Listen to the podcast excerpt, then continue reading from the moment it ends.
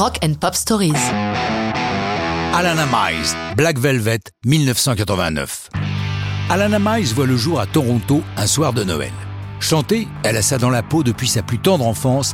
Elle écrit ses premières chansons alors qu'elle n'a que 9 ans. La précoce Alana chante pour un groupe à 12 ans et se lance en solo à 18. Sur sa route, elle va rencontrer deux bonnes fées. Christopher Ward, d'abord, un songwriter appointé par le groupe Warner.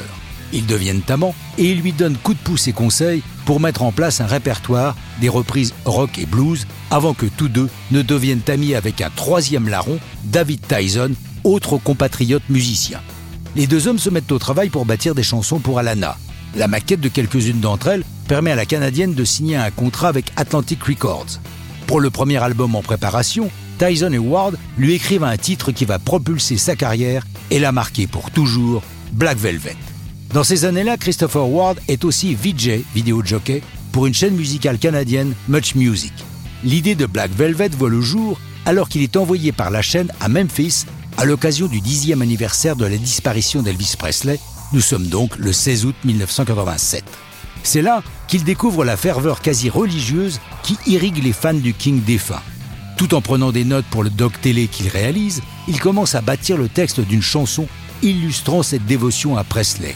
Black Velvet est truffé de références au King. Quelques exemples Up in Memphis, The Music's Like a Heat Wave évoque le Sun Studio, où Presley, Johnny Cash, Terry Lee Lewis et beaucoup d'autres ont gravé leur premier sillon.